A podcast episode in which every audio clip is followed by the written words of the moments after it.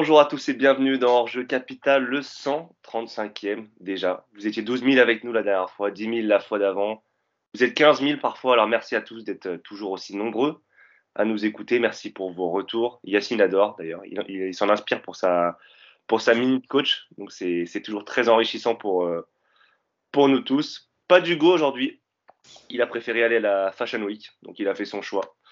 Mais, euh, mais on a une bonne équipe quand même. Je vous présente l'équipe. Allez, Mousse qui est avec nous. Comment ça va, Mousse? Salut euh, Clément, salut tout le monde. Euh, ça va. Ça va, ça va. Ça va comme un week-end. Euh, tu sais, ce qui est chiant avec les matchs à 13h, c'est que quand tu perds, eh ben, tout ton après-midi, elle est, elle est foutue. Heureusement, en fin d'après-midi, il y a un petit lot de consolation. Mais bon, on retombe dans nos travers. C'est voilà, le PSG qu'on aime.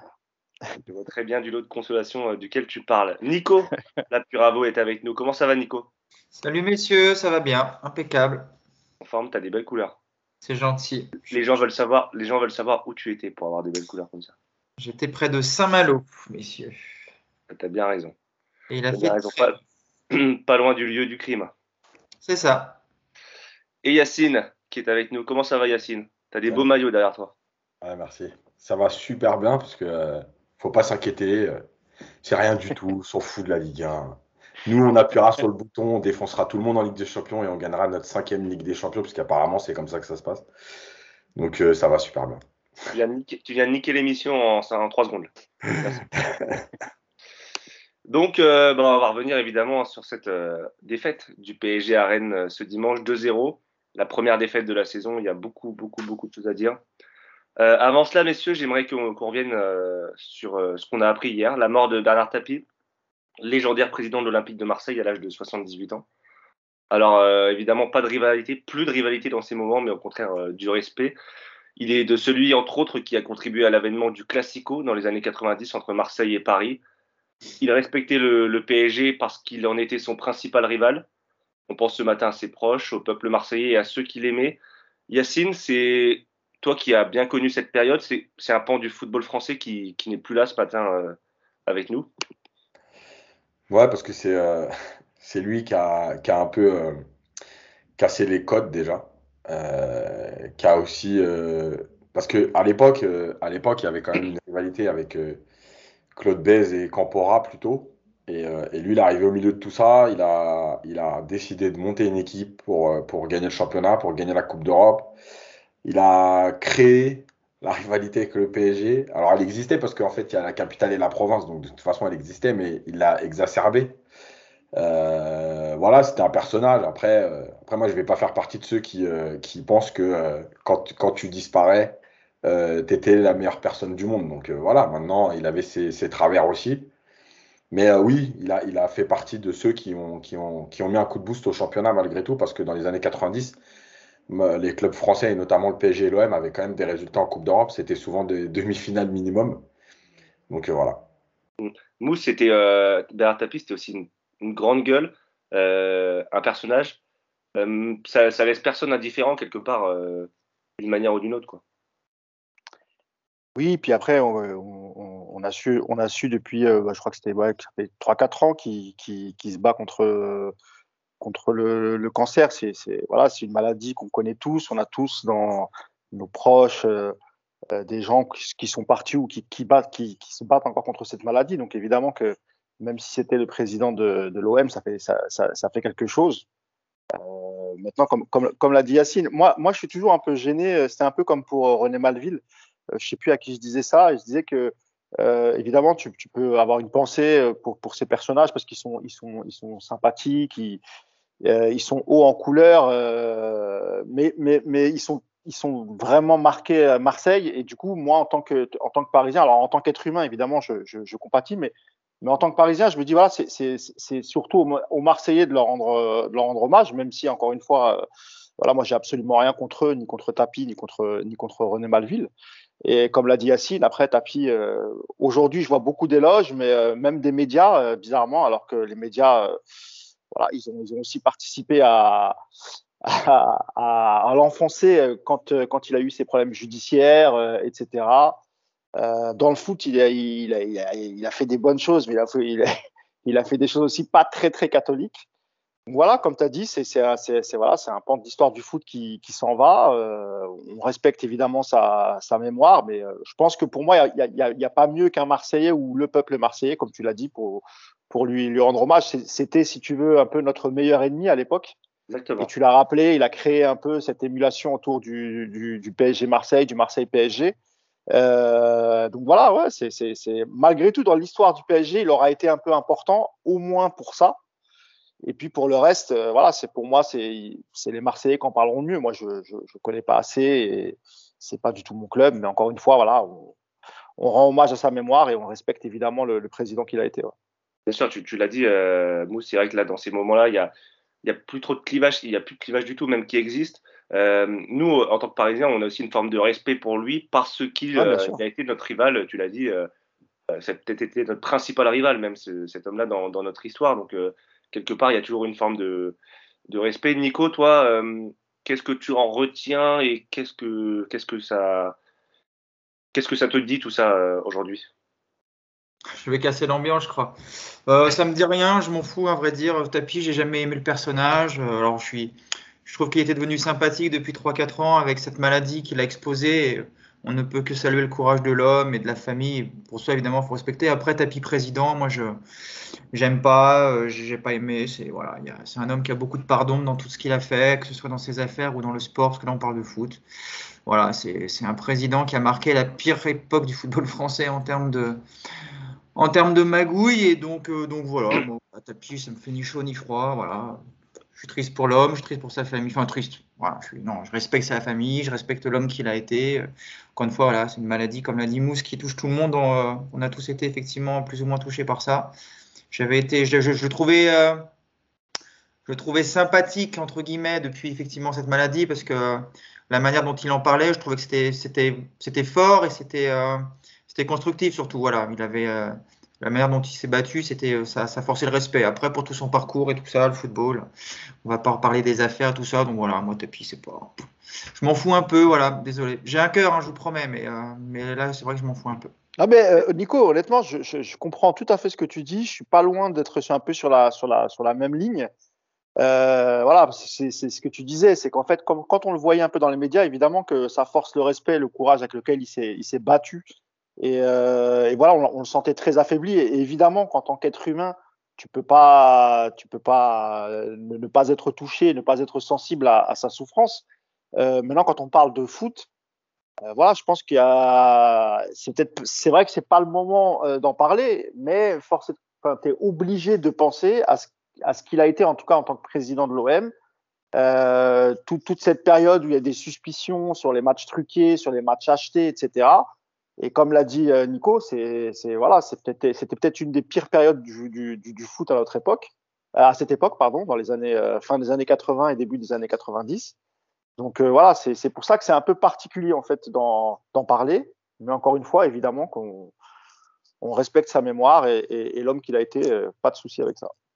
Voilà, vous l'avez dit, hein, son passage à l'OM résume peut-être un peu sa vie, faite de succès et de désillusions un homme imparfait, mais comme, euh, beaucoup, le, sont, peut-être euh, plus que d'autres.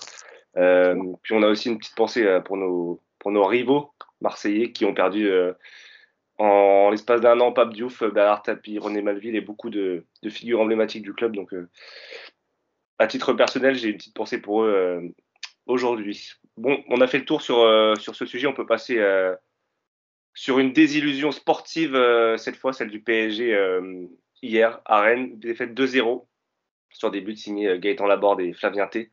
Première défaite de la saison pour le PSG. Bon, on la sentait venir celle-là malgré la, malgré la victoire cette semaine en, en, Ligue des Champions qui a fait office de parenthèse entre guillemets. Je pense, moi, je le considère comme une parenthèse en tout cas, euh, d'un point de vue, point de vue bonheur et joie. Mais on la sentait venir depuis le, depuis le début de saison euh, avec le jeu proposé. Euh, Yacine, cette rencontre, est-ce que quelque part, c'est pas, euh, c'est pas la sanction qui devait arriver? Bah si, parce que quand on a analysé les huit premières journées, on a toujours dit que euh, il y avait victoire, mais il y avait beaucoup de choses à redire sur le contenu, sur l'investissement, sur euh, la ligne directrice que, que voulait donner Pochettino. Voilà, donc si, c'est fallait que ça arrive en fait. Le problème, c'est que ça arrive à un moment où il y a la trêve internationale. Ça arrive après une victoire contre Manchester City.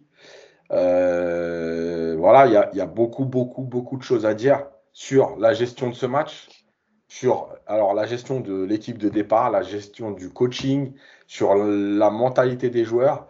Euh, voilà, moi quand je vois euh, Pochettino dire à la fin, euh, on a été bon 20-25 minutes et on n'a pas concrétisé. Ok, donc le PSG, on est voué à faire 20-25 minutes à chaque match, à, marquer dans tes temps forts parce que tu as du talent. Et, finalement, sur 90 minutes, il ne se passe rien. Moi, je me demande presque si finalement, ceux qui viennent juste voir les résultats, ils n'ont pas raison. Parce que, bah, parce que je vois quand il y a tous les débats, il paraît qu'il ne faut pas s'inquiéter. Il paraît que c'est rien, c'est de la merde la Ligue 1. C'est Rennes, on s'en fout. On a tapé City, on a tapé le Bayern, on a tapé le Barça. Donc je ne sais même pas en fait pourquoi des fois on se prend la tête à parler de, de jeu, à débattre et tout. Moi, ce que je sais, c'est que tout ce que j'ai fait depuis le début sur les minutes coach en tout cas, euh, à aucun moment j'ai fait des minutes où je disais cette victoire-là, il n'y a pas de problème. Voilà. Elle est normale, elle est logique et elle est claire et nette. Voilà, bah, au bout d'un moment, il faut que ça, ça, tombe dessus. Voilà.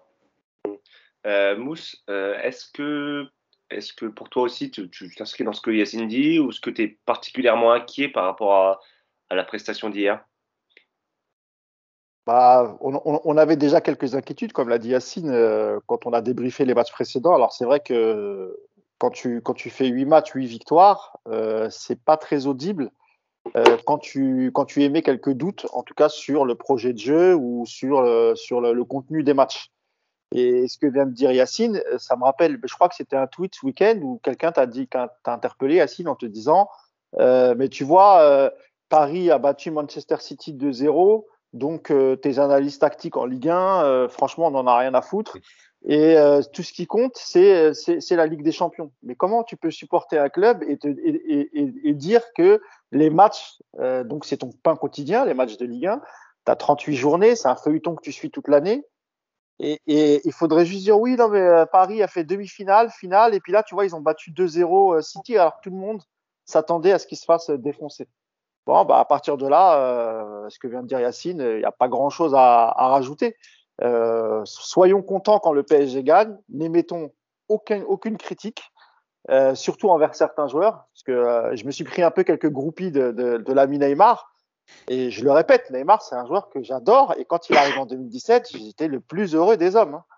Mais quand il est pas bon, même s'il a fait les, efforts défensifs, et on l'a souligné mardi, mais nous, ce qu'on voudrait, c'est qu'il voilà, s'inscrive sur 90 minutes. Je parle de lui, mais euh, c'est valable aussi pour d'autres. Hein je ne veux pas m'acharner que sur Neymar, mais vu que beaucoup m'ont interpellé là-dessus, qu'ils n'étaient pas contents que j'avais trouvé qu'il avait fait un match moyen face à City, euh, c'est avec des raisonnements comme ça qu'en fait, tu te dis, OK, eh ben, quand il gagne, il gagne, on dit plus rien d'autre, on dit juste bravo, on fait un podcast de 15 minutes, on le met en ligne et on, attend le, match suivant. Malheureusement, hier, il n'y avait rien, il n'y avait pas de... Il pas, avait pas cette envie, comme l'a dit Yacine, tu joues 20-25 minutes, et puis après, tu éteins la lumière. Et parce que pendant les 20-25 minutes, c'est vrai que Paris a eu des occasions. Euh, Paris a, récupéré le ballon assez haut, a fait le jeu, etc. Sauf que tu te prends deux buts dans les pires moments, c'est-à-dire à la fin de la première mi-temps et en début de, de, de seconde mi-temps. Et les Parisiens, souvent, ils disent bon, on domine, on finira par marquer parce que on a des individualités. Mais ça, ça, ça peut pas fonctionner à chaque journée de Ligue 1. Ça, ça c'est pas possible. Si tu, si tu joues, si tu joues pas 90 minutes, tu peux perdre, hein, ça a pas de souci. Hein, toutes les équipes perdent. Mais perdre comme ça, alors que honnêtement Rennes, même en deuxième mi-temps, c'était pas, c'était pas ouf. franchement, c'est, c'est un peu désolant. Et puis le, le schéma de mardi, la, la, configuration de mardi en Ligue des Champions, euh, Paris a énormément souffert. C'est presque un miracle que, le PSG n'ait pas pris de but. Fait preuve de solidité assez incroyable et, et ça peut pas être viable sur la, la durée. Donc cette excuse de, euh, vous avez vu Manchester City, quand on connaît le foot, elle n'est pas, pas audible. Donc, c'est pas, pas oui, oui, évidemment. évidemment. Pas possible. Euh, Nico, euh, ton impression sur ce, sur ce dimanche euh, terrible pour le PSG Est-ce que est-ce que t'en viens à ne même pas être surpris que Paris, que Paris se fasse laminer de la sorte à Rennes quoi? On a déjà vu, c'est souvent, de toute façon, cette équipe, on, le dit, hein, c'est un peu qui décide du sort du match. quand tu vois l'équipe que, Pochettino a cette année, euh, si tu mets le même état d'esprit que contre Lyon ou contre City, tu dois gagner tes 38 matchs. Donc à partir du moment où, tu perds, tu dois être forcément, euh, tu dois te poser des questions sur le pourquoi. Et là, très clairement, il y a à la fois des défaillances individuelles assez inquiétantes. Et je pense qu'on reparlera de Neymar un petit peu plus, tard dans, le podcast. Et puis après, il y a toujours, de toute façon, mais c'est récurrent depuis 4, 5, 6, 7 ans, je ne sais pas, mais voilà, c'est une équipe qui, qui manque de, de, goût de l'effort. Voilà, on a des joueurs talentueux, on part du principe que le talent suffit. Et puis, et puis quand en plus tu en as ligne 4 sur le terrain et que tu déséquilibres de facto tout ton, tout ton bloc, bah, tu t'exposes te, à ce genre de, de scénario. Alors effectivement, euh, tu peux basculer à plus à 2-0 pour toi à la mi-temps avec un peu de réussite. Tu, finalement, tu te retrouves mené 2-0 à la 46e et le sort du match bascule. Et ce qui me dérange le plus dans cet après-midi, c'est qu'il n'y a, pas vraiment de réaction derrière. Quoi. Bon, voilà, ils sont menés 2-0. Bon, on va essayer tranquillement de revenir au petit trot. Si ça passe, tant mieux. Si ça passe pas, tant pis. On s'en fout un peu. Et puis de toute façon, euh, on part en sélection demain, donc euh, allez, il fait beau à Rennes, on profite un peu du soleil. En plus, on a fait la brinque cette semaine, donc on est un peu fatigué. Donc euh, voilà, tout ça c'est un peu agaçant et, euh, c'est récurrent. Et on attend toujours effectivement le coach qui va recadrer un groupe une bonne fois pour toutes. Et je pense qu'on est maintenant tous d'accord pour dire que ce ne sera pas Pochettino celui-là, encore une fois. Exactement. Et on va y venir. on va y venir dans les, dans les détails tactiques et, même de l'entraîneur. Je ne l'ai pas précisé, la compo du PSG hier, la même que contre Manchester City, à une exception près. André Di Maria qui a remplacé euh, Ander Donc euh, même là, pas d'excuses, j'ai envie de dire, parce que les, les mêmes joueurs euh, qui étaient là cette semaine étaient là à Rennes hier. Donc il n'y a pas d'excuse de oh, il a beaucoup fait tourner, il n'y a pas de repères, etc. Si, si, il y avait des repères. Donc, euh, donc voilà. Avant justement de rentrer dans les détails, euh, le schéma offensif, euh, l'animation de l'entraîneur, etc., est-ce que Yacine, cette défaite, ça ne peut pas être un mal pour un bien, une piqûre de rappel? Franchement, non. non, parce qu'en en fait, cette équipe, elle réagit pas comme ça. C'est pas, c'est pas, c'est pas une équipe qui se dit, euh, ah non, on n'aurait pas dû perdre ce match, on l'a perdu, donc on va montrer. C'est pas une équipe qui réagit comme ça, c'est une équipe qui va euh, être un peu plus concentré, concerné euh, dans les gros matchs, euh, quand il y a la Ligue des Champions. Mais c'est pas une équipe qui, qui, a envie de faire mal à l'adversaire. C'est pas une équipe qui a envie de marcher sur l'adversaire. C'est pas une équipe qui a envie de marcher sur la Ligue 1. Voilà, donc, donc non, mais, mais en fait, il y a plein de choses qui m'énervent, moi, dans tout ce qui se passe là. C'est que, tu sais, alors, Nico a parlé de Pochettino rapidement. Sur les réseaux hier, on m'a dit, de toute façon, en parlant de nous en plus, vous détestez Pochettino. Mais ça, ça me, ça, ça me, ça me tue. C'est-à-dire que je vais réexpliquer ce que j'ai dit à peu près 17 millions de fois quand on fait le podcast. En fait, moi, je déteste personne. J'en ai rien à foutre. Encore une fois, c'est le PSG qui m'intéresse. Donc, reprenez les podcasts quand Pochettino est arrivé. À quel moment on avait un a priori négatif? Au contraire, on a tous dit ici, c'est un ancien du PSG. Il a été capitaine. Euh, il a fait du taf à Tottenham. Il a fait du taf à Southampton. Euh, il a des idées de jeu. Donc on, avait tous déjà un a priori favorable. Et si, si vous vous rappelez bien, la plupart d'entre nous, il y avait le choix entre Pochettino et Allegri, on préférait Pochettino. Donc aujourd'hui, il ne vient pas nous dire à nous, vous détestez Pochettino. Voilà, donc ça c'est la première chose. La deuxième chose, c'est les mecs qui disent, euh, ah mais attends, à un moment donné, euh, il y a quand même ce temps fort en, première mi-temps. S'il marque, ça change tout. non mais ce discours, non mais au secours. Ça veut dire quoi? Ça veut dire que moi, je prends le match du Bayern et je dis la même chose. D'accord? Si le Bayern y marque dans leur temps fort au début de match avec les occasions de, de Choupo-Moting et tout, ça change tout. Mais vous ne pouvez pas utiliser un argument dans un sens et jamais dans l'autre. C'est de la bêtise. Donc, voilà. Et la dernière chose, c'est que moi, j'aimerais savoir une fois pour toutes pourquoi, y a, pourquoi avoir construit un effectif à 30 joueurs?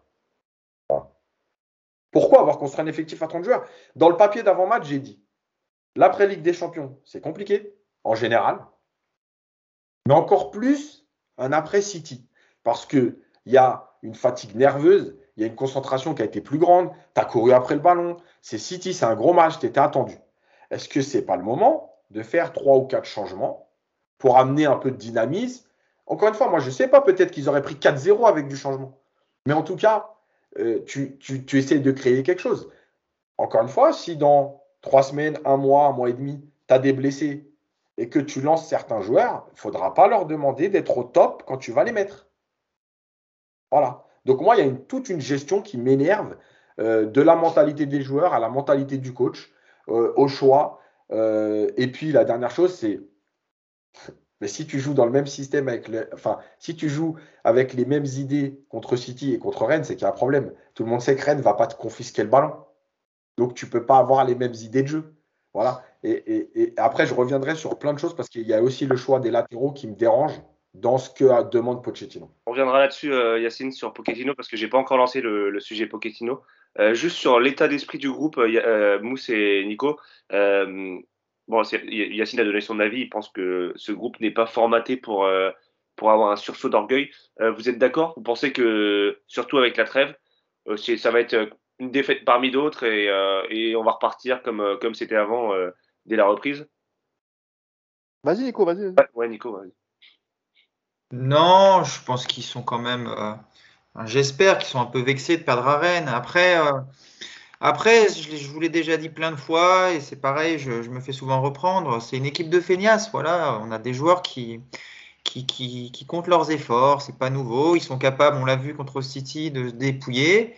Et puis, euh, cinq jours après, ils n'ont pas envie de le faire parce que parce que tu prends Rennes un peu de haut, parce que tu es le PSG, parce que Messi, parce que Patetti, et puis à l'arrivée, tu fais ces espèces de matchs à la con où tu où tu t'es pas fatigué à l'arrivée. Hein. Je veux dire, ils sont, ils sont à mon avis, euh, ils étaient dimanche à 16h, 17h à Paris, ils ont pu aller bringuer tranquillement, ils étaient, il n'y avait pas besoin d'aller se, se, reposer, de récupérer. Donc, euh, donc ouais, moi ça, ça, ça m'énerve aussi comme Yacine parce que parce que quand le PSG perd, que ce soit un gros match ou un petit match, moi je ça voilà, ça me gonfle de faire des matchs comme ça ça fait partie du sport d'être de, battu par plus fort que soi, mais euh, c'est pas normal d'être battu dans l'envie. Ça, on l'a déjà dit mille fois. C'est une équipe qui, qui choisit ses matchs et euh, clairement ce week-end ils avaient choisi de pas jouer à fond et, euh, et quand tu joues face à une équipe qui n'a pas trop peur et puis qui prend sa chance sans être brillant, bah, on voit souvent que ça suffit.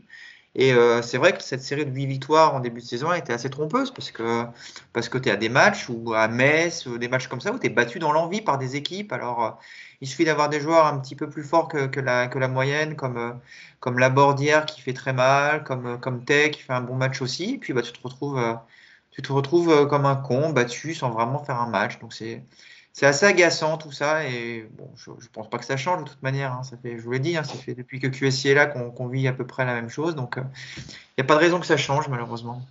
Mousse, il va falloir que ça change factuellement parce que Paris, après la, la trêve internationale, reçoit Angers, quatrième du classement, euh, qui vient de battre Metz euh, donc le vendredi, sans les internationaux. Le vendredi ou le samedi, je j'ai plus exactement. Vendredi, vendredi. Trois jours après réception de Leipzig et trois jours après déplacement à Marseille. Donc euh, le sursaut d'orgueil, il faut qu'il intervienne maintenant, sinon ce sera trop tard. Bah, moi, je suis d'accord avec mes camarades. Hein, le sursaut d'orgueil, est-ce que ça peut coller avec le, PSG Alors oui, euh, sur, certaines années en Ligue des Champions, ils ont été capables, euh, par exemple, euh, d'aller battre une équipe en étant battu à l'aller et trouver l'orgueil pour aller chercher cette victoire au retour. Mais c'est toujours ponctuel en fait. C'est pas ce que caractérise c'est pas ce que caractérise cette, cette équipe.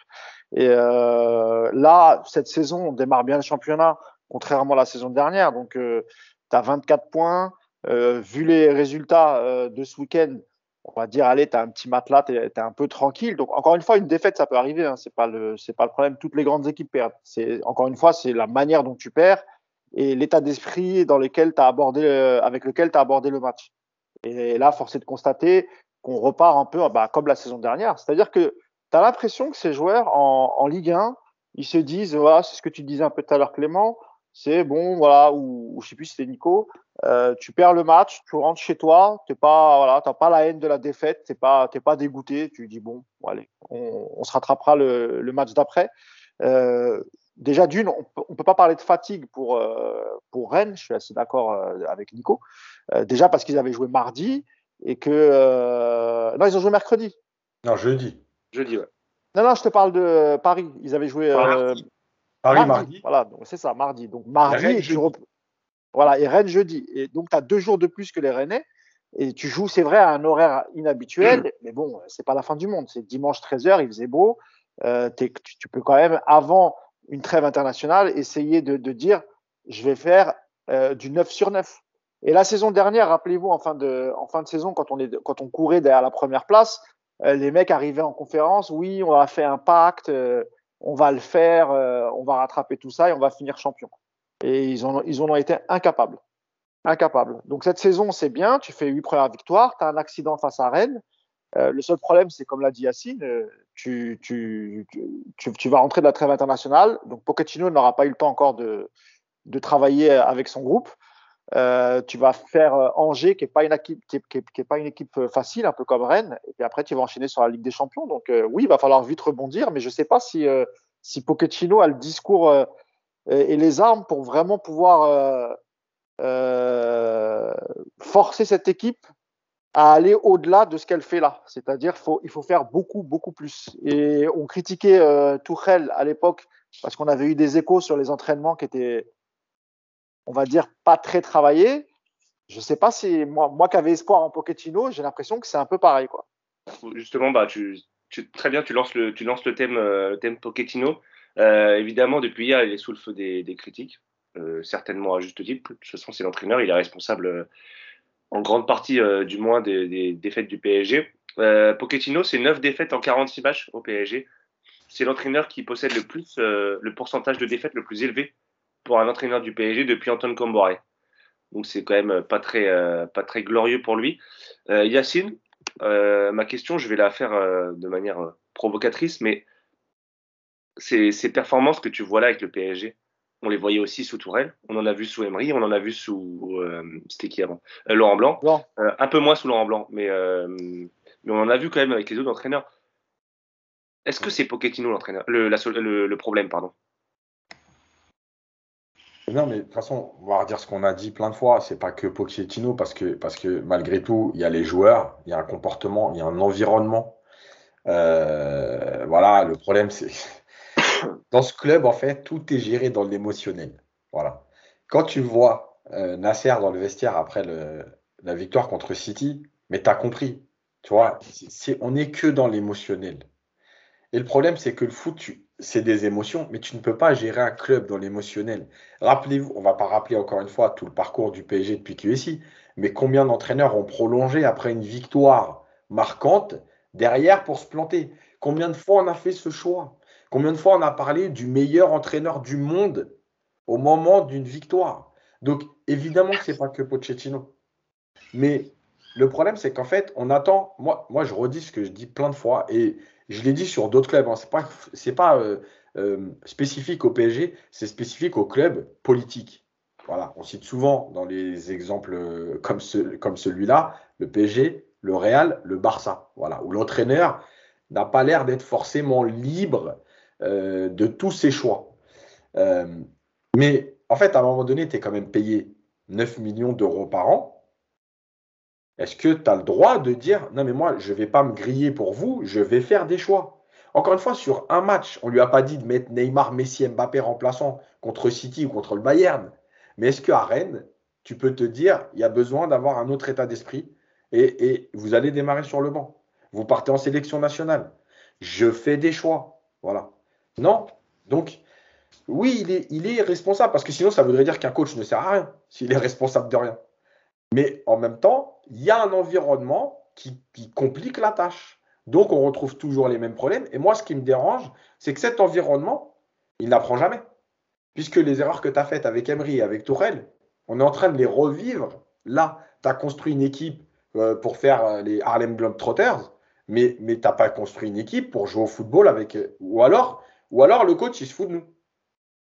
Si le président et, Léo, ils ont Après, Yacine, pour te couper, on, sait que pour la plupart des joueurs, c'est pas le coach qui a, choisi. Donc là-dessus, euh, tu vois, par exemple, le, cas de Donnarumma, euh, je pense que Pochettino, s'il avait pu s'en passer, il s'en serait, il serait euh, volontiers passé. Pardon. Oui. Tu vois ce que je veux dire? Mais si c'est pareil. Il est sans doute content de l'avoir. Hein. Mais est-ce que c'est est-ce que c'est Pochettino qui a tapé à la, à la, porte de Leonardo pour lui dire ouais il me faut Messi parce que dans mon projet de jeu je vais l'utiliser comme ci ou comme ça? Non, c'était une opportunité. Leonardo lui a dit voilà je t'ai ramené Ramos, je t'ai ramené Messi, je t'ai ramené euh, Donnarumma. C'est des bons joueurs, on peut pas le nier, c'est vraiment des bons joueurs. Bah maintenant c'est à toi de te débrouiller. Bien sûr. Et il y arrive pas. C'est pour ça, c'est pour ça qu'il y a l'environnement, ça c'est clair. Maintenant, euh, ce que je veux dire par là, c'est que tu peux, tu peux pas, euh, tu peux pas toujours te, cacher derrière. Euh, je peux pas faire les choix en fait. Tu vois? Ce serait trop facile parce que sinon ça veut dire que ton métier il sert à rien. Tu, prends un salaire pour. Parce que si c'est pour dire, je mets Messi, Mbappé, Neymar, Di Maria, etc. Ceux qui ont un, statut entre guillemets, je vous le dis honnêtement, je peux le faire. Hein. Non mais je peux le faire parce que ça c'est pas des choix. Donc, donc le problème c'est qu'à un moment donné, il est responsable, mais il n'est pas que responsable. Il, est, pas il est, responsable, il est responsable, mais c'est pas le seul responsable. Voilà. Euh, Nico, euh, il y a des choix d'hommes qui te, qui te dérangent aussi euh, en ce moment dans la gestion Pochettino? Non, ce n'est pas des choix d'hommes, c'est plutôt une, une, gestion du groupe qui, qui, moi, qui, qui, me dérange. Je trouve que le groupe, il est. Alors, on n'est pas à l'intérieur, donc euh, on a un jugement euh, forcément un peu biaisé, mais euh, mais de ce qu'on en voit, c'est qu'il n'y a pas de décision forte. Euh, moi, je, veux voir Neymar aller sur le banc à la 60e minute parce qu'il est mauvais. Je, veux voir Hakimi sortir hier parce qu'il prend le bouillon. Euh, il y, a, quand même des choix comme ça qui ne sont pas spécialement faits. C'est ce qu'on disait tout à l'heure, c'est que on attendait de Pochettino qu'il qu impulse un, une envie, qu'il impulse une, euh, une manière de jouer, qu'il ait des idées, qu'on voit quelque chose. Et en fait, on a toujours l'impression que c'est que, c'est un coach qui sert pas à grand chose et qui, subit en fait la volonté de ses joueurs. C'est ça moi qui me gêne. Euh, J'entends ce que dit Yacine sur le club politique. On sait structurellement le PSG est un club très compliqué pour tout le monde et euh, ça peut pas être euh, une coïncidence que tous les coachs qui passent soient confrontés au même problème. Donc évidemment que la, base du problème il est structurel et que la manière dont ce club fonctionne, il y a quelque chose qui, rend la tâche des coachs très, très compliquée. Mais euh, Yacine le dit très bien, bah, Pochettino il est bien payé. Je pense que si demain il se fait virer du PSG, sa vie va pas être bouleversée pour autant. Donc, euh, qui, qui, qui, qui, voilà, qui montre que c'est lui qui a la main sur cette équipe. Quand, quand je te l'ai dit, quand hier que Neymar euh, ne sorte pas plus tôt, c'est juste scandaleux. Hakimi hier qui sort pas, c'est incompréhensible. Pochettino, il part sur une idée de départ et puis derrière, c'est il attend un peu de voir comment ça se passe. On a, on a le sentiment qu'il a, qu'il a acté le fait que bah en alignant des joueurs aussi talentueux, il allait forcément se passer quelque chose et que lui n'avait plus maintenant à, réagir, à interagir sur ce match. Donc euh, c'est plutôt ça qui me, gêne plus que sur le choix des hommes parce que on va être honnête, euh, qu'il aligne euh, Messi, Neymar, Mbappé, c'est normal. S'il le fait pas demain, tout le monde va lui tomber dessus au bout d'un moment. Il est obligé de les aligner quelque part, mais il n'est pas non plus obligé de, tout leur laisser, et puis surtout de pas interagir sur eux quand en cours de match, il voit qu'ils sont qui sont complètement à côté de la plaque. C'est plus ça qui me gêne aujourd'hui et, ça me gêne surtout depuis qu'il est arrivé parce que on voit pas aujourd'hui là une patte de ce coach, on voit pas ce qu'il veut faire. Là, euh, tu disais tout à l'heure qu'il n'y avait pas d'excuses parce que c'était les mêmes joueurs que, que contre City, mais c'est pas le même dispositif tactique. Et on voit que ce 4-2-3-1, euh, il marchera jamais. Faut pas se leurrer. C'est un système avec des joueurs aussi peu concernés par le par la course. Tu peux pas espérer euh, que ce 4-2-3-1 il fonctionne. Et donc moi c'est ça aussi qui me gêne, c'est que on voit que le 4-3-3 est le, système aujourd'hui le plus à même à faire jouer trois stars dans cet effectif. Et que quand il en met quatre, bah, tu prends l'eau. Donc, euh, voilà, c'est sûr qu'il y a beaucoup de choses à dire sur Pochettino. Et euh, ça fait bientôt 9 euh, mois, 10 mois qu'il est là. Et euh, ça tend pas à l'optimisme parce qu'il n'y a pas grand chose qui change depuis qu'il est arrivé.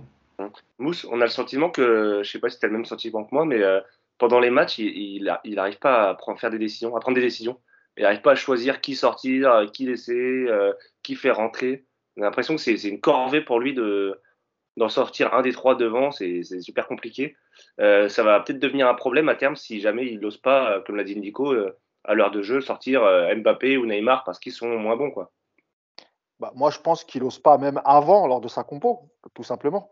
C'est encore une fois, il se retrouve dans une, dans une position délicate parce que le vestiaire, une partie du vestiaire est très soudée, notamment je pense aux, Sud-Américains. Et en vérité, euh, là pour l'instant en Ligue des Champions, euh, j'allais dire entre guillemets, il est un peu chanceux, euh, même si c'est compliqué toujours de se passer d'un joueur comme Angel Di Maria, mais c'est vrai que ça lui facilite un peu la tâche. Parce qu'on voit quand même que euh, tu as quand même un petit peu plus d'équilibre quand tu as un milieu de terrain avec Gay, Herrera et Verratti que lorsque tu mets juste deux milieux et après les quatre devant doivent Enfin voilà, tu as souvent l'équipe qui est coupée en deux. Et, parce que sur la composition d'équipe, moi, contrairement à Yacine, je veux dire, ça ne me choque pas qu'ils remettent les mêmes. Euh, tu l'as souvent dit, euh, que ce soit, je crois, Klopp ou même euh, Guardiola. Euh, D'ailleurs, ils, ils sont affrontés ce week-end. ils changent rarement, ils font rarement des changements et même même dans le match, c'est-à-dire qu'ils font souvent ils, font souvent confiance à l'équipe type. Alors peut-être que dans l'esprit de Pochettino, lui ce qu'il voulait c'était justement continuer, même si évidemment euh, tu avais André Di Maria à la place d'Herrera, mais tu vois d'essayer de trouver un peu plus d'automatisme et de faire jouer. Euh... Donc moi là-dessus je suis pas je suis pas ça me dérange pas. Là où je rejoins plutôt Nico, c'est vrai que on voit que son 4-2-3-1, même quand il l'a mis en place la saison dernière, et je me rappelle qu'il mettait aussi euh, Verratti à la place de, de, Messi, ça fonctionnait pas. Ça ne fonctionnait pas. Tu as, trouvé un, léger équilibre, encore une fois, face à City, euh, en mettant euh, Gay, euh, Herrera et, et Verratti. Et, là, tu vois quand même que bon, ça va déjà un peu mieux parce que tu as un peu plus de monde au milieu et, tu peux aider un peu ta, ta, défense. Là, en fait, le choix qu'il doit faire, le choix que doit faire Pochettino, c'est de se dire j'en garde que trois devant, mais qui je garde? Qui est en forme aujourd'hui? Qui peut faire les efforts, etc. Alors Neymar, un match sur deux, il l'est fait. Euh, contre City, c'était plutôt très très bien. Et il, a, fait un très très bon papier Yacine pour expliquer euh, euh, tous les efforts qu'avait fait Neymar. Et, et as Di Maria, pareil, qui est capable de faire les efforts, mais il n'est pas toujours constant dans, l'effort. Est-ce que tu, tu, tu, laisses Di Maria dehors? Est-ce que tu laisses Neymar dehors? Mais en tout cas, il faut prendre des décisions. Mais le problème, encore une fois, le vestiaire, il est tellement soudé que je pense que lui, il, s'achète une paix en mettant les quatre. Mais, euh, mais si tu continues comme ça, tu vas aller, tu vas aller dans le mur, clairement. Et, et je parle même pas encore de la gestion, euh, on en a déjà souvent parlé, mais tu as aussi la gestion des deux gardiens. Là, on sent que peut-être Donnarumma est en train de passer devant Navas. Comment est-ce que Navas va le, va le vivre? Il, a, il, a, il, a, pas mal d'épines dans son pied, l'ami Pochettino, et ça va être compliqué pour lui les, les, dans, dans, dans, les jours qui viennent. Là, il a une petite trêve, il va pouvoir travailler un peu tranquillement, euh, sans ses joueurs, évidemment. Quand je te dis tranquillement, ça veut dire qu'il n'y a pas de match, il n'y a pas de pression, etc. Mais ça va revenir très, très vite. Et euh, tu as un match contre Leipzig, et on sait que Leipzig, ils ont déjà posé des problèmes. Donc voilà. Moi, c'est euh, pas, pas le tranquillement qui me gênait, c'est le travailler parce qu'il n'y a pas de joueurs. non, mais c'est pour ça que j'ai dit travailler à, sans ces internationaux. Non, quand je dis travailler, ça veut dire que il n'y a pas de match à l'horizon, mm. il est tranquille, il n'y a pas de pression, ses joueurs sont loin. C'était plutôt dans ce, dans ce sens-là, mais, euh, mais, voilà. On a parlé des, on a parlé des de devant. Euh, C'était un peu compliqué de les aligner euh, ensemble. Hier, si on revient un peu plus individuellement sur, euh, sur les quatre figures, euh, on a eu le sentiment qu'autour de Messi, qui dès qu'il touchait le ballon, il y avait une occasion pour le PSG quasiment, ou voilà, qui était assez, assez habile, notamment dans ses ouvertures et ses, ses passes. À côté, c'était c'était transparent. Bon, bah, Neymar je pense que vous allez y revenir. Euh, Mbappé, il a raté tout ce qu'il voulait devant le but. Euh, même Di Maria a été assez discret. Euh, est-ce que vous avez eu la, même sensation que moi que, je, ne pense pas que c'est Messi qui les inhibe, les trois, mais, mais est-ce que, quelque part ils, ils, doivent changer leur jeu ou l'adapter à, à, ce joueur, à Messi, et ils n'ont pas encore réussi à le faire? Yacine? Ouais. Attends, Nico, tu voulais dire quelque chose peut-être?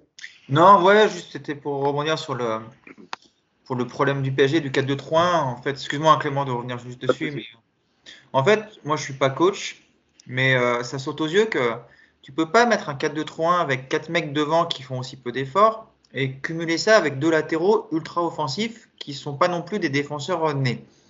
Et tu vois, il suffit d'avoir, euh, enfin, encore une fois, je te dis, je suis pas coach, mais ça saute aux yeux quand même que le problème est là. Tu peux, sur des matchs ponctuellement, aligner les quatre de devant. Moi, ça me choque pas en soi d'essayer de, de, travailler cette association.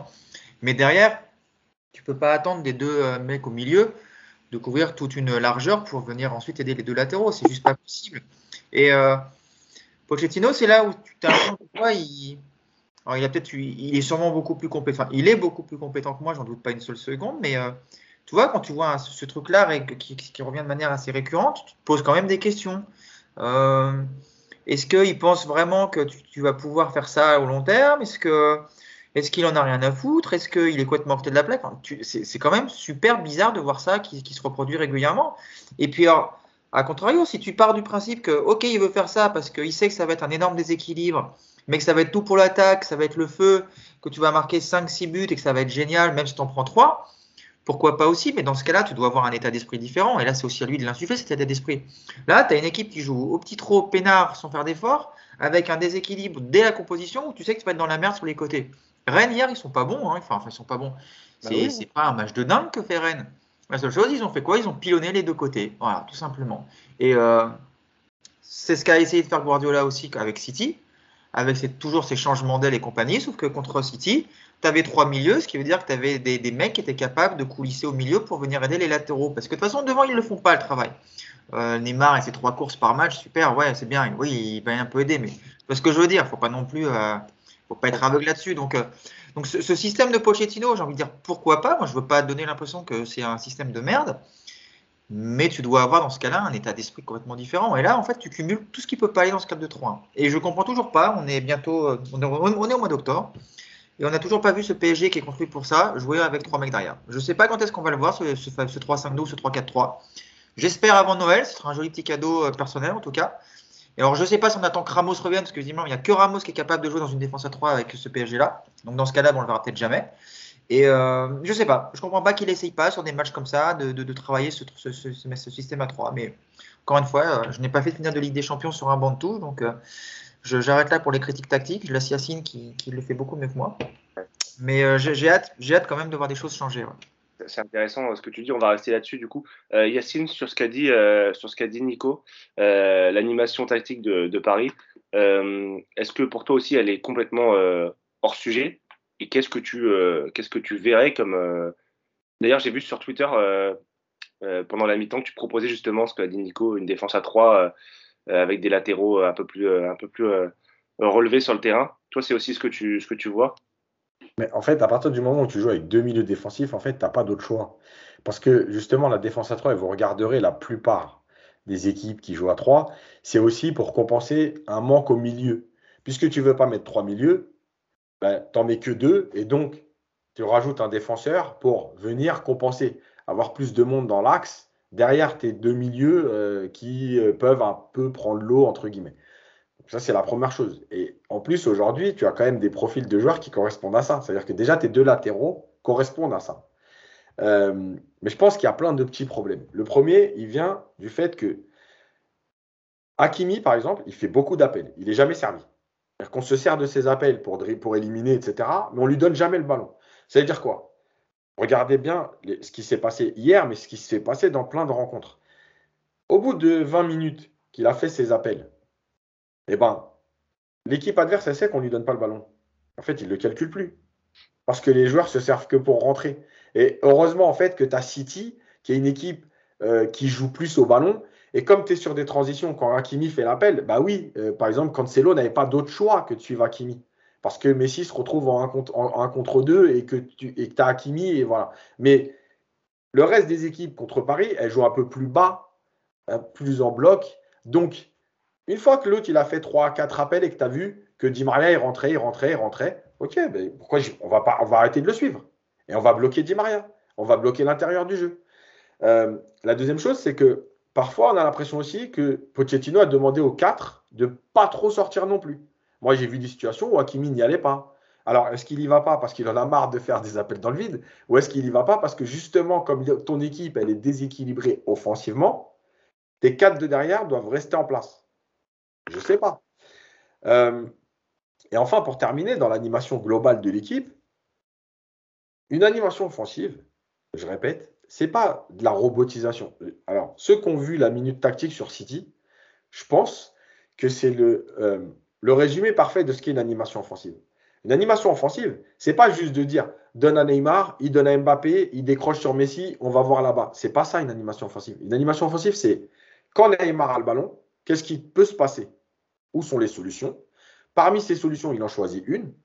Et derrière, il se passe des choses. Et j'ai montré City, où par exemple, quand le ballon arrive sur Marez, il y a la possibilité d'un joueur qui vient dans la profondeur proche de Marez, comme De Bruyne l'a fait quand il tire par exemple sur Donnarumma qui, qui sort le ballon des pieds. Tu as la deuxième solution de Sterling dans l'axe. Et tu as la troisième solution du ballon à l'opposé dans le dos pour un Grilich ou un Bernardo Silva qui est rentré complètement derrière. Voilà. C'est ça une animation offensive. C'est pas quelque chose de robotisé, c'est de dire chaque situation, tu as trois solutions. En fonction de la solution que tu choisis, il se passe encore quelque chose. Ben, moi, je vois pas ça. C'est-à-dire que moi, je vois des joueurs de talent euh, qui, euh, oui, sur une action, un appui remise, comme l'action de Messi avec Mbappé ou avec Di Maria quand il rate son centre, Voilà, c'est ça en fait. On donne à Messi, il trouve une passe géniale, et puis après, derrière, il se passera quelque chose si on est efficace. Voilà. Bah, pour moi, ça manque de tout ça. Hakimi, on l'a gonflé à juste titre. Quand est-ce qu'on s'est. Depuis, franchement, depuis que tout le monde est revenu, c'est-à-dire en dehors des premiers matchs où d'ailleurs il a marqué à 3, euh, c'est où qui marque après? À Reims, non? Euh, Ouais, c'est à Reims. En dehors de ça, quand est-ce que vous l'avez vu centrer? Bah, Je ne le vois plus centrer parce qu'on ne lui donne plus le ballon. On fait que se servir de ses appels pour, soi-même, en fait.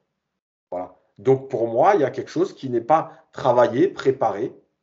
Et tout ça, qu'on le veuille ou non, c'est le travail de l'entraîneur. Si c'est juste mettre les joueurs et leur dire joue au foot, voilà. Il n'y a, pas besoin d'un entraîneur à 9 millions d'euros par an. Mousse, tu veux rebondir là-dessus? Tu sais, quand, quand Yacine il parle tactique, euh, après derrière, euh, tu vois, eh ben, peux pas dire grand-chose. Alors, juste sur le, sur le côté centre, euh, oui, je suis d'accord. En même temps, est-ce que tu as des mecs dans la surface pour reprendre les centres, que ce soit côté gauche ou côté droit?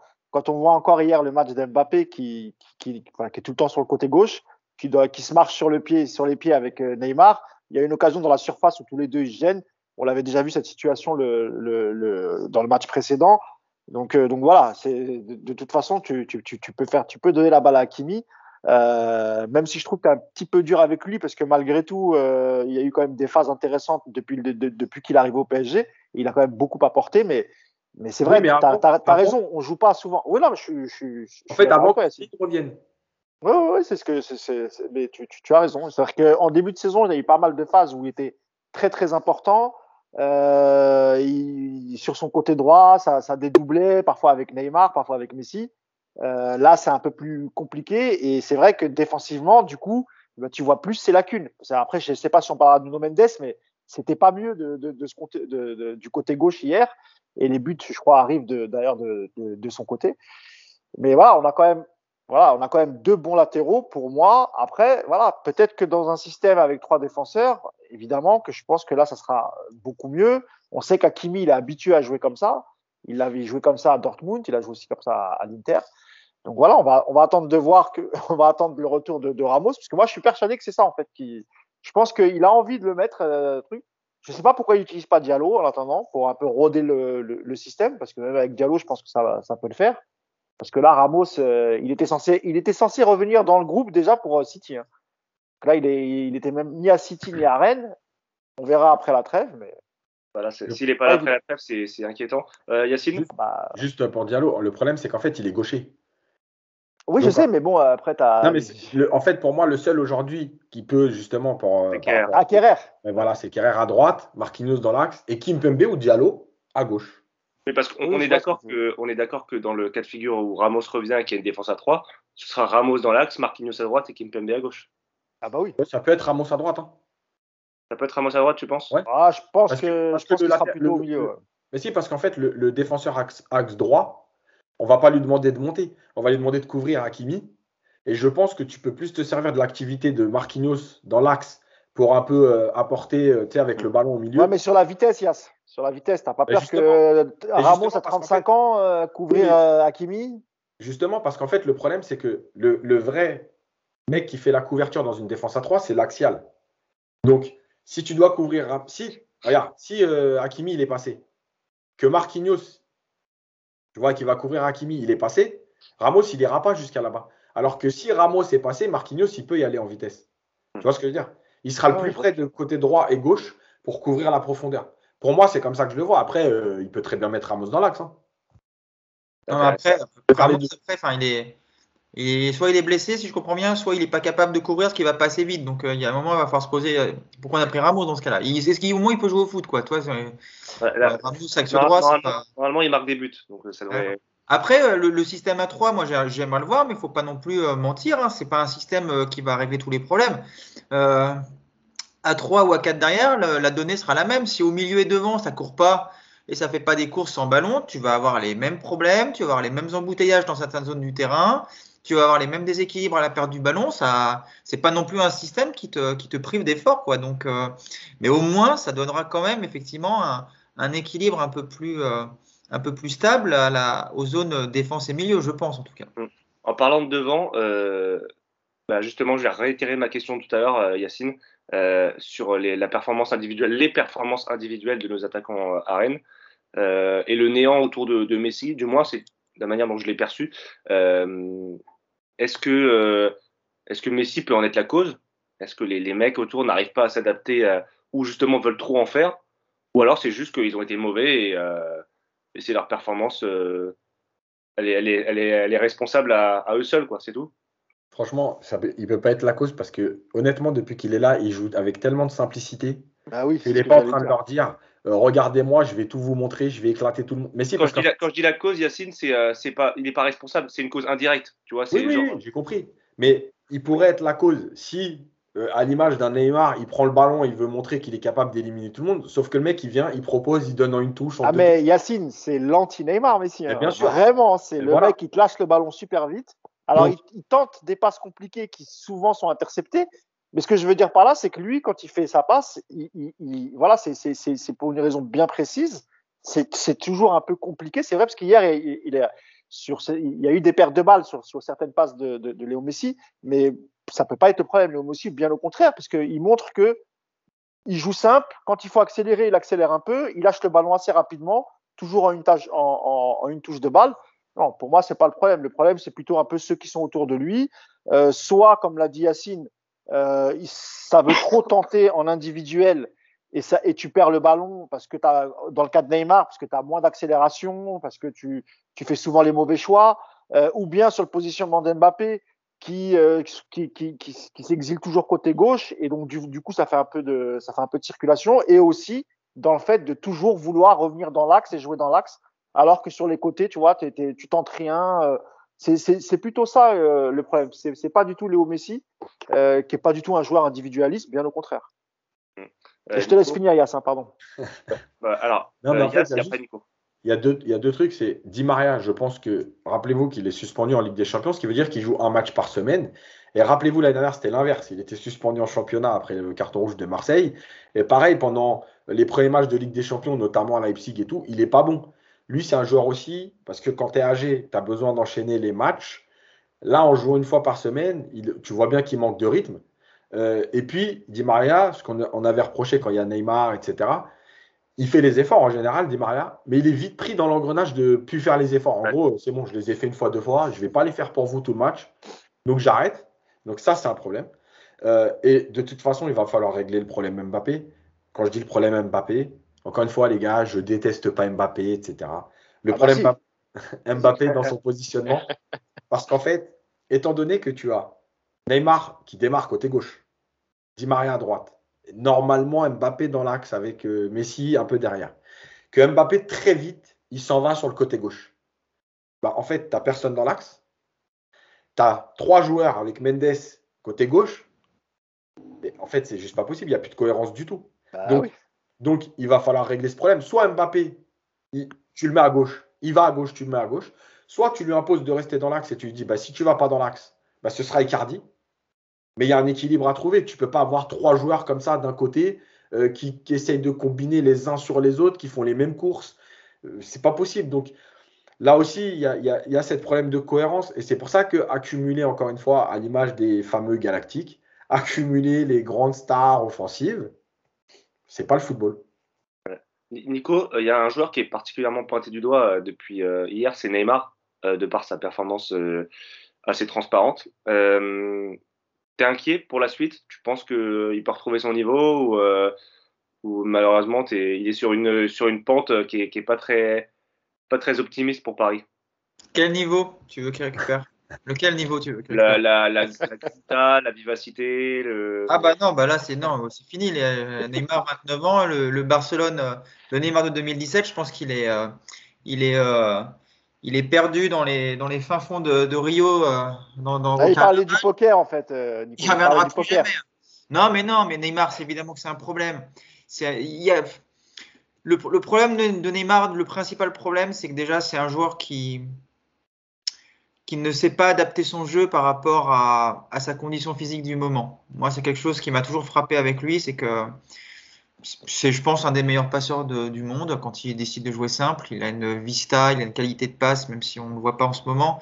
il, est, il pourrait jouer que là-dessus, qui ferait déjà des différences énormes. Sauf que voilà, on sait que Neymar, il a besoin de montrer au monde entier qu'il est capable de dribbler trois mecs, qu'il est capable de faire des dribbles, qu'il est capable d'aller tout seul marquer des buts. Et euh, à l'arrivée, bah, il ne l'est plus capable en ce moment. Alors, je ne sais pas si c'est ponctuel parce que la, forme physique n'est pas là. Et on, alors, ça me fait rigoler quand on me, quand on m'attrape sur les réseaux en me disant mais regarde ses photos, regarde, il, est super fit, il a des beaux abdos et tout. Ouais, c'est vrai. Alors moi, ça m'arrive aussi d'être super fit. Si je cours pas pendant six mois, bah les trois mois suivants, même si je suis tout maigre, je peux vous dire que je vais en chier sur le sur quand je vais courir. Donc euh, ce côté il est maigre, c'est le, le, physique, c'est pas une, une, excuse. Bah si justement, c'est une vraie excuse parce que quand tu fais deux mois de vacances à picoler, à te relâcher, qu'il te faut encore deux mois derrière pour retrouver un niveau physique à peu près correct, si c'est un vrai problème, je suis désolé. Quand après City, tu vas faire la bringue euh, dans des soirées, c'est un vrai problème dans la récupération. Mais après Neymar, il a choisi de toute façon. Euh, quand il est venu au PSG en 2017, il avait encore, je pense, à l'esprit d'être le, le, meilleur joueur du monde et de, de rafler des ballons d'or. Je, je pense très très sincèrement qu'il a renoncé à ça et que le Neymar qu'on a en ce moment, c'est le Neymar qu'on va traîner jusqu'en 2000, euh, je sais plus quand il a signé, 2025, je crois. 2026. on sera, peut-être mort avant qu'il s'en aille, lui, tu vois. Donc, euh, donc euh, non, non, on, verra plus le grand Neymar. Maintenant, moi, j'aimerais au moins voir un Neymar qui, qui, qui joue pour l'équipe, qui arrête de jouer pour sa gueule. J'avais espoir avec l'arrivée de Messi que, que ce, Neymar qui, voulait tout faire disparaisse un petit peu, mais pour l'instant, je vois toujours le même Neymar qui joue sur sur un football super agaçant et, euh, et, ouais, il me gonfle. Ouais, il me gonfle clairement. Là, le, match, déjà le match à City, moi, il m'a gonflé parce que c'est vrai qu'il il défend, super. Il court, il défend. Donc, on, va bientôt devoir, euh, devoir féliciter un mec qui gagne 30 millions d'euros par an de défendre. Quoi. Je sais pas si on se rend compte de, l'absurdité de la situation. Quoi. Neymar a couru contre City, donc on peut pas le critiquer. Ouais. À Neymar, il a tout chié avec le ballon dans les pieds. Quoi. Donc, moi, ça, ça me gonfle de voir ça. Et et effectivement, Pochettino, on en revient un peu à lui. Euh, s'il avait un petit peu de, personnalité, il mettrait Neymar sur le banc. Et ça réveillerait peut-être, ça réveillerait un petit peu, parce que moi je pense que jouer avec les trois, avec trois, trois postes offensifs devant et faire une rotation avec ceux qui sont en forme et ceux qui ne le sont pas, ça aurait un sens. Et tu vois, quand tu vois Icardi, moi je, je sais, j'aime bien Icardi, je m'excuse auprès de ceux qui, vont me, me, dire que je connais rien. Moi j'aime bien Icardi parce qu'au moins il reste dans son rôle. Et euh, tu as aussi peut-être besoin de ça pour que ton, animation offensive elle, fonctionne, c'est d'avoir des mecs dans leur rôle et qui jouent pour l'équipe. Neymar, c'est tout le contraire. Hmm. Euh, Mousse, sur Neymar, est-ce que tu es, euh, tu es aussi euh, dithyrambique dans le mauvais sens que, Nico bah, Évidemment, je rejoins mon camarade Nico et on va se prendre tous les deux les groupies de, Neymar sur les commentaires, comme d'habitude.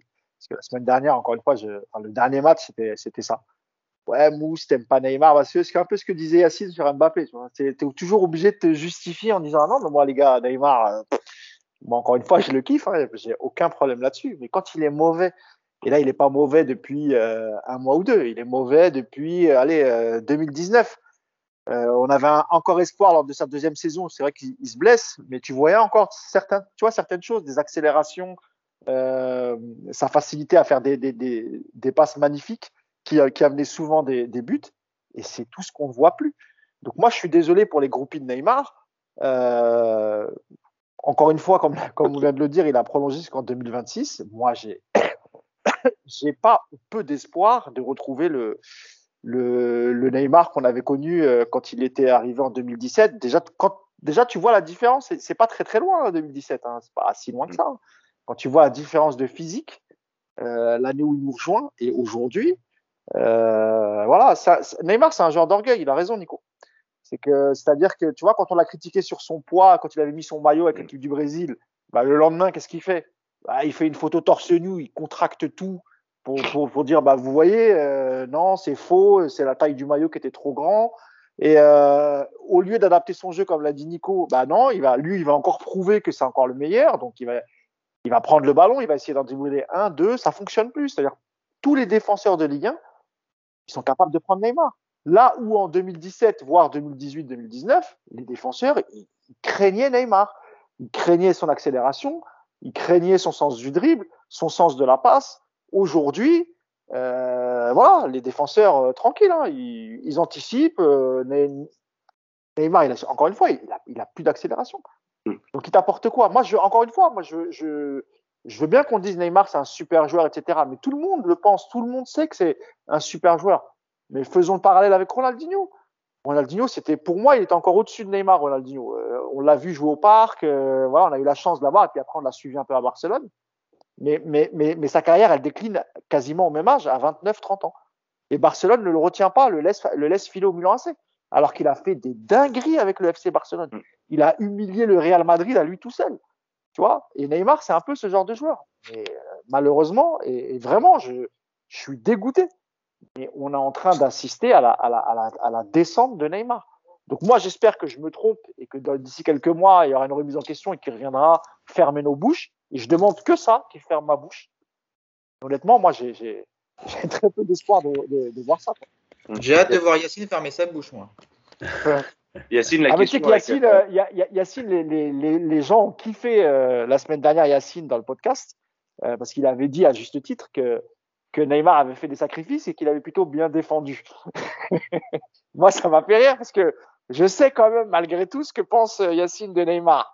Oui, Donc, voilà, ça m'a fait, ça m'a plutôt fait rire. Yacine, il a quand même tendance à, à dire, euh, à dire ce qu'il pense, mais justement euh, sur euh, sur Neymar, euh, la question qui se pose, c'est pas ce qu'il va retrouver son niveau. Je pense que de, 2017, pardon, je pense qu'on a tous compris. C'est maintenant comment comment on l'utilise dans l'animation de demain avec les deux ou trois autres de devant, quoi. On l'utilise comme on utilise le, les joueurs offensifs du PSG, c'est-à-dire qu'on attend le miracle et puis peut-être qu'un jour il arrivera. Bah oui, un jour il arrivera peut-être s'il n'arrive pas, tant pis. Euh, mais en vérité, le, problème Neymar, c'est quoi? C'est que euh, il a peu joué pendant deux ans. Je parle des deux dernières années, je parle même pas des deux premières saisons. On va juste rester sur les deux dernières saisons.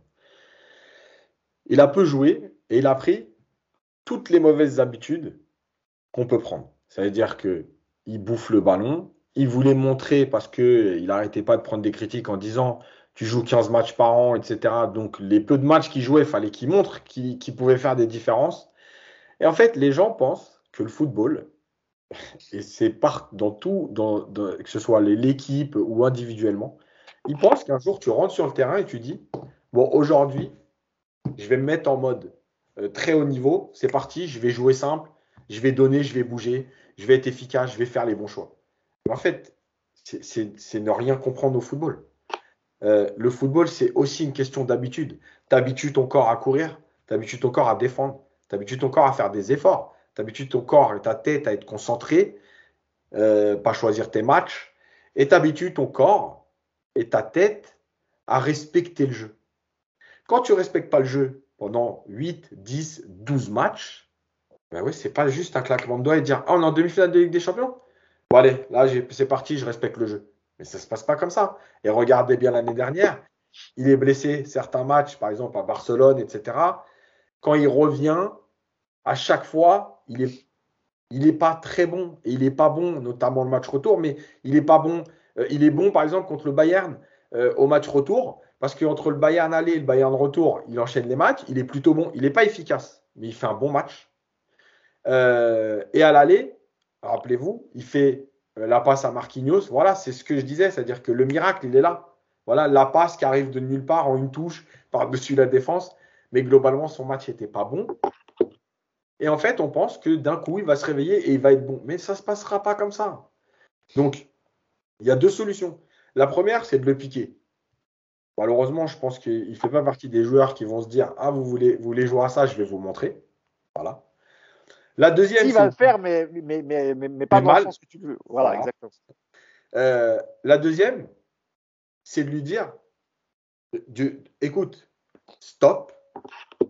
Tu vas aller te préparer sérieusement et tu vas peut-être pas jouer les 3-4 prochains matchs, mais on va travailler athlétiquement sur la vivacité, sur reprendre musculairement, etc., etc. Et tu vas repartir dans 4 matchs. Il ne l'acceptera pas. Et la troisième, moi, c'est ce qui se passe. C'est-à-dire le mettre en te disant bah, c'est Neymar. Puis bah, il y a peut-être un miracle qui arrivera. Comme quand tu laisses Mbappé jusqu'au bout du match en te disant ouais, mais quand même sur une accélération. Parce que quand Pochettino fait pas de changement, c'est aussi ça hein, qui se dit. Ok, je, me retourne, je vois qui? Draxler, euh, Danilo, machin, Vainaldoum. Bon, écoute, je vais les laisser. Peut-être que sur une accélération, il se passera un truc. Et puis derrière, tu peux très bien marquer à la 80e et à la 85e, tu le feras 2-2. Voilà, donc on n'attend que des miracles. Voilà, toutes les semaines, on attend des miracles. Euh, là, il y a une dernière question euh, pour vous. La problématique qui s'annonce, on en a un peu parlé tout à l'heure, c'est la trêve internationale qui arrive. Donc, impossibilité de travailler tactiquement avec, avec tous les internationaux, à savoir 90% des titulaires. les Argentins et les Brésiliens qui vont venir, qui vont rater le match contre Angers, qui seront presque pas prêts pour Leipzig. Enfin, ça va être assez compliqué. c'est une, une équation insoluble en fait. On peut, on peut rien faire. On, on peut pas travailler, on peut pas progresser. Et à chaque fois, ça va être comme ça. Il y aura toujours des, euh, des trêves, des, des, blessures qui feront que collectivement et avec le 11 titulaire, Paris ne pourra jamais, euh, jamais travailler correctement, Mousse. Ouais, mais j'ai l'impression que ça concerne que le PSG en fait. Tu vois? Vu, vu que depuis le début, euh, avec tous les coachs qui se sont succédés, tu n'as jamais réussi à mettre une vraie empreinte, un, un vrai projet de jeu. Euh, du coup, quand tu te retrouves dans cette situation-là, bah, tu, tu vois, t'es pas en, pas en mesure d'être prêt, euh, parce que là, comme tu le dis, je crois qu'il y a, il y a, il y a 10 jours. Euh, ensuite, tu fais Angers et ensuite Leipzig. alors que les autres équipes qui sont habituées, comme Liverpool, Manchester City, ce genre d'équipes, en fait, quand ils se retrouvent, eh ben, ils révisent leur gamme. En fait, tu vois, c'est beaucoup plus simple pour eux parce que ils jouent toujours de la même manière, quoi qu'il arrive, avec les mêmes joueurs, le même système de jeu, etc. Et avec le PSG, tu peux pas faire ça. Donc, euh, tu jettes la pièce en, espérant, comme vient de le dire euh, Yacine, euh, en espérant un petit miracle, parce que ton effectif est, largement supérieur à celui de, Leipzig.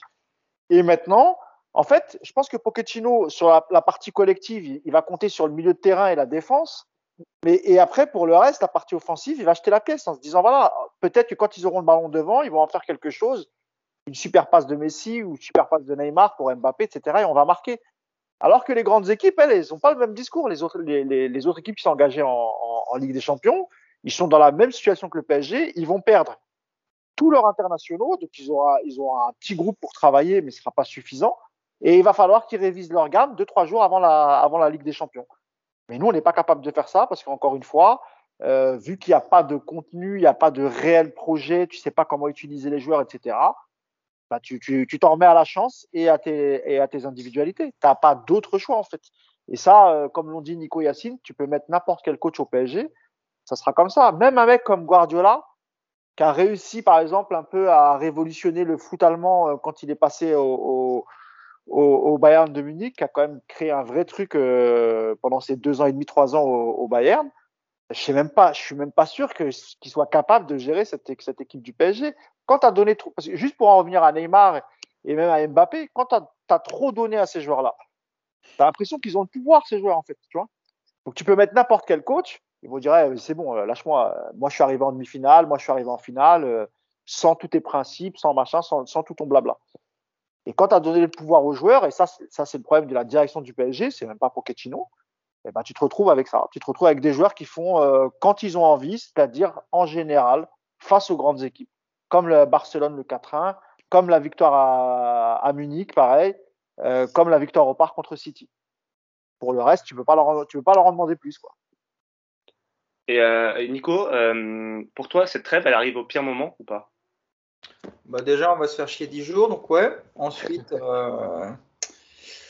non, mais j'ai envie de te dire que quelque part, ça va leur permettre à certains de continuer à travailler physiquement parce qu'ils ont besoin de rythme. Donc comment ils vont enchaîner des matchs. Donc ça, de ce côté-là, je trouve que physiquement, c'est pas un problème.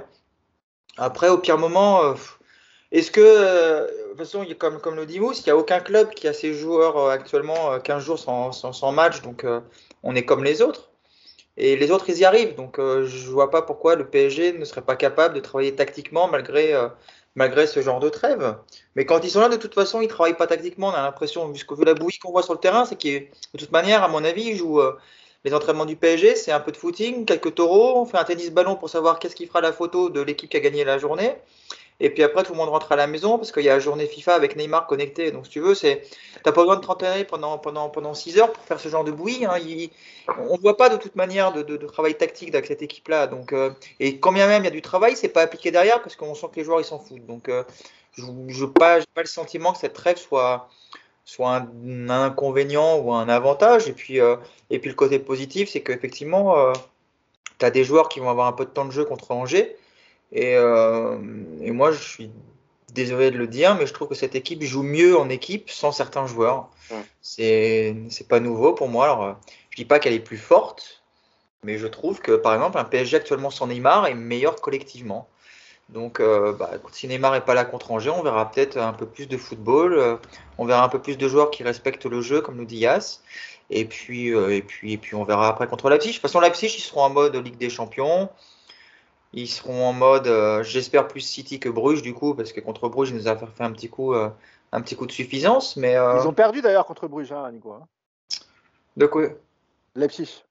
Oui, oui, je sais que Leipzig a perdu contre Bruges. Non, mais c'est une bonne équipe et ça prouvait justement aussi que en Ligue des Champions, si tu joues pas avec de l'intensité, bah c'est pareil, que ce soit Bruges ou Rennes, à l'arrivée, le résultat c'est le même. Hein. Si t'es pas si t'es pas capable de donner un peu de toi sur le terrain, bah, tu es en difficulté. Donc, euh, à Leipzig, contre Leipzig, je suis sûr qu'on aura une grosse équipe et que ça va être un gros match. Je suis pas inquiet par rapport à ça. De toute façon, ils choisissent leur match.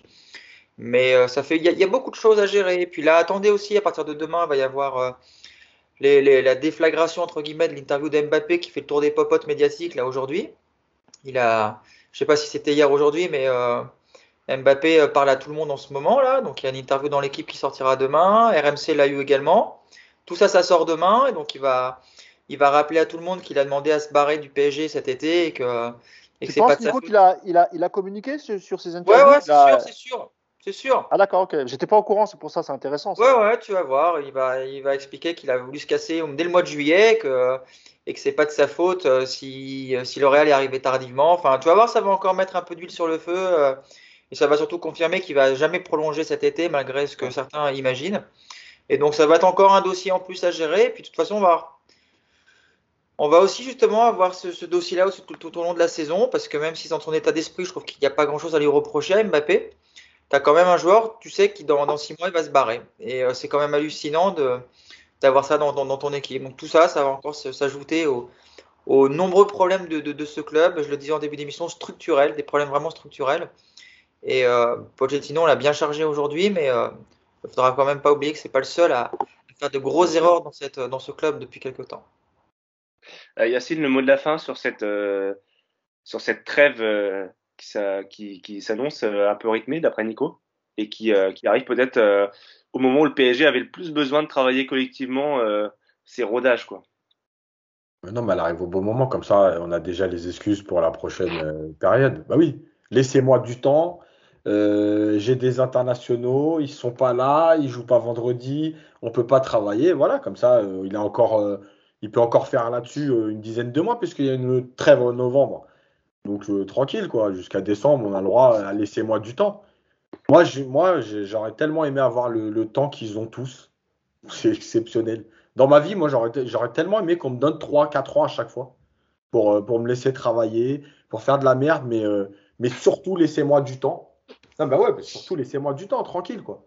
Voilà, non, mais je veux dire, voilà, et puis, et puis effectivement, comme l'a dit Nico, euh, c'est pas de chance parce que le PSG est le seul club concerné par les internationaux, par les qualifications. Les autres, ils n'ont pas d'internationaux, ils ont que des amateurs, des licences amateurs. Et euh, bah, en fait, les mecs, ils restent dans leur club, puisqu'en tant qu'amateurs, ils ne peuvent pas être sélectionnés. Donc, euh, c'est le seul club concerné par, par tout ça. Non, mais qu'est-ce que tu veux que je te dise? Comme par hasard, Yacine, tu vois, toutes les, les, les grosses stars sont au PSG, hein, parce que dans les, autres, dans, les autres, dans les autres gros clubs, on peut tous les citer, tu n'as pas l'équivalent de ce qu'a le PSG. Hein. Tu n'as pas, pas, une attaque Messi, Neymar, Mbappé. Et tu as, aussi, aussi, des clubs qui arrivent à parfois retenir leur, leurs internationaux euh, pendant certaines trêves. Et ça, ça. Par exemple, le Real Madrid a réussi à garder Valverde et, euh, et Casemiro à la, à la, durant la dernière trêve. Donc. Ouais, non, mais bien sûr qu'il y a, il y, a, il y a ça. Après, voilà, après moi, j'ai oublié de dire un truc pendant le, pendant le podcast vite fait. C'était juste parce que hier, encore une fois, dans tous les débats que j'ai eus, il y a des mecs qui te disent ah, mais le Bayern, ils ont perdu, le Real, ils ont perdu. Donc, ça veut dire que nous, on est devenu un club où, en fait, on doit se comparer tout le temps aux autres. Tu sais, euh, le Bayern, ils ont perdu. Euh, comment tu peux te plaindre de perdre à Rennes alors que le Bayern a perdu à domicile contre Francfort?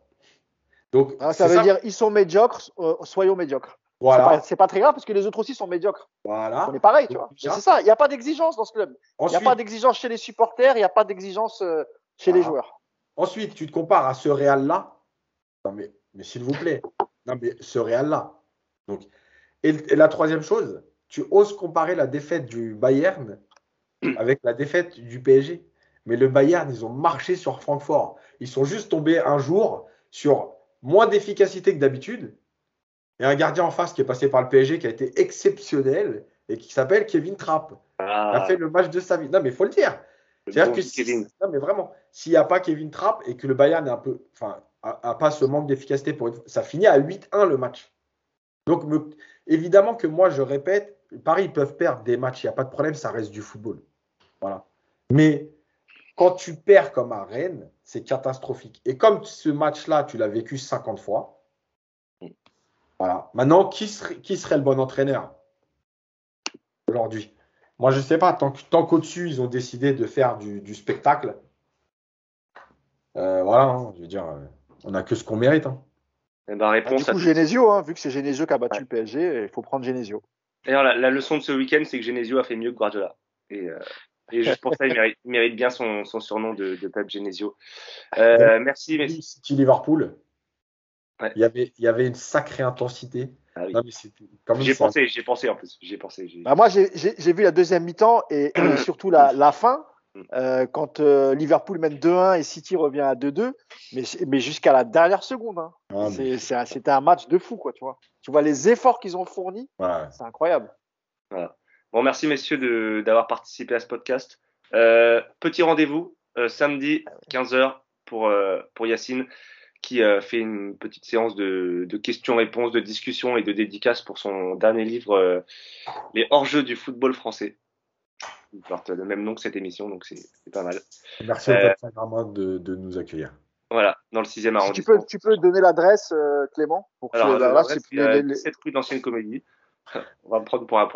Euh, 17 rue de l'Ancienne Comédie.